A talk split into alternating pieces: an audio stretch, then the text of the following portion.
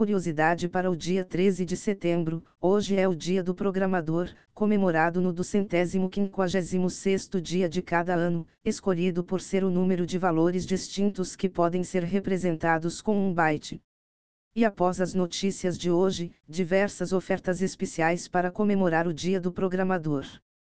Popular Engine de jogos Unity anuncia nova estrutura de preço, gerando confusão e alvoroço entre desenvolvedores. A partir de 2024, será cobrada uma taxa extra de até 20 centavos de dólar por cada instalação de jogos que usam a engine. Isso gerou uma enorme preocupação sobre como serão tratados jogos pirateados, demos ou quando o jogo for instalado em vários dispositivos pelo jogador ao longo do tempo. A mudança seria particularmente prejudicial para desenvolvedores de jogos independentes. As informações são do site The Verge.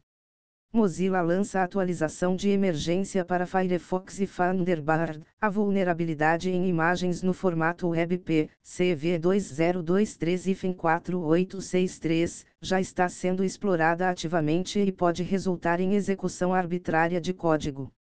As versões 117.0.1 do Firefox e 115.2.2 do Thunderbird corrigem o problema. A vulnerabilidade é a mesma que atingia dispositivos da Apple revelada na semana passada. O Chrome, que também utiliza a versão vulnerável da biblioteca WebP, já foi corrigido na segunda-feira.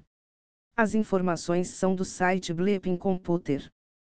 Stability AI lança a geradora de música, ao contrário de outros modelos de difusão de áudio, o Stable Audio pode gerar sons de tamanho dinâmico, não limitado a segmentos de 30 segundos, por exemplo.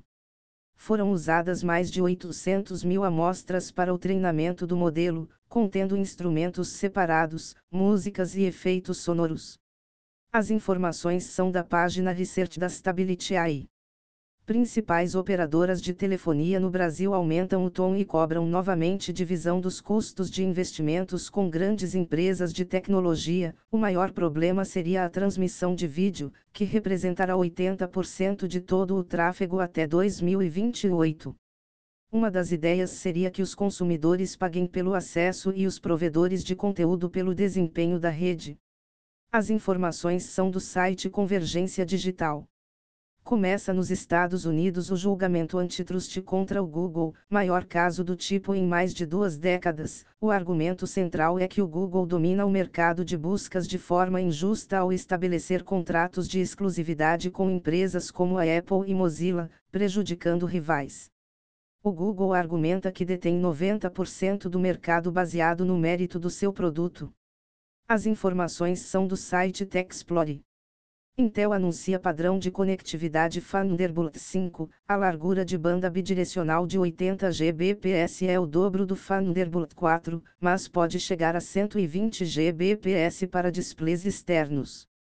Computadores e acessórios estarão disponíveis a partir de 2024 e serão compatíveis com versões anteriores, utilizando o mesmo conector USB-C. As informações são da página de imprensa da Intel. Apple lança Watch 9 e iPhone 15 e iOS 17 sai na próxima segunda. O smartwatch é o primeiro produto 100% carbono neutro da companhia, não só no aspecto produtivo, mas também ao estimar quanta eletricidade será necessária para carregar o dispositivo ao longo de sua vida útil, com a empresa comprando créditos de energia renovável em nome dos consumidores. O iPhone 15 e 15 Pro receberam modestas atualizações de velocidade, câmeras e novos materiais construtivos, com destaque para a moldura externa do Pro feita em titânio. A Apple também confirmou o lançamento do iOS 17 para a próxima segunda, dia 18. As informações são do site TechCrunch. Escola de Programação em Python libera 30% de desconto até sexta. A Esima Academy está fazendo uma promoção super especial, com acesso a todos os cursos e projetos da plataforma, desde Python básico até construção de dashboards, automações e ciência de dados.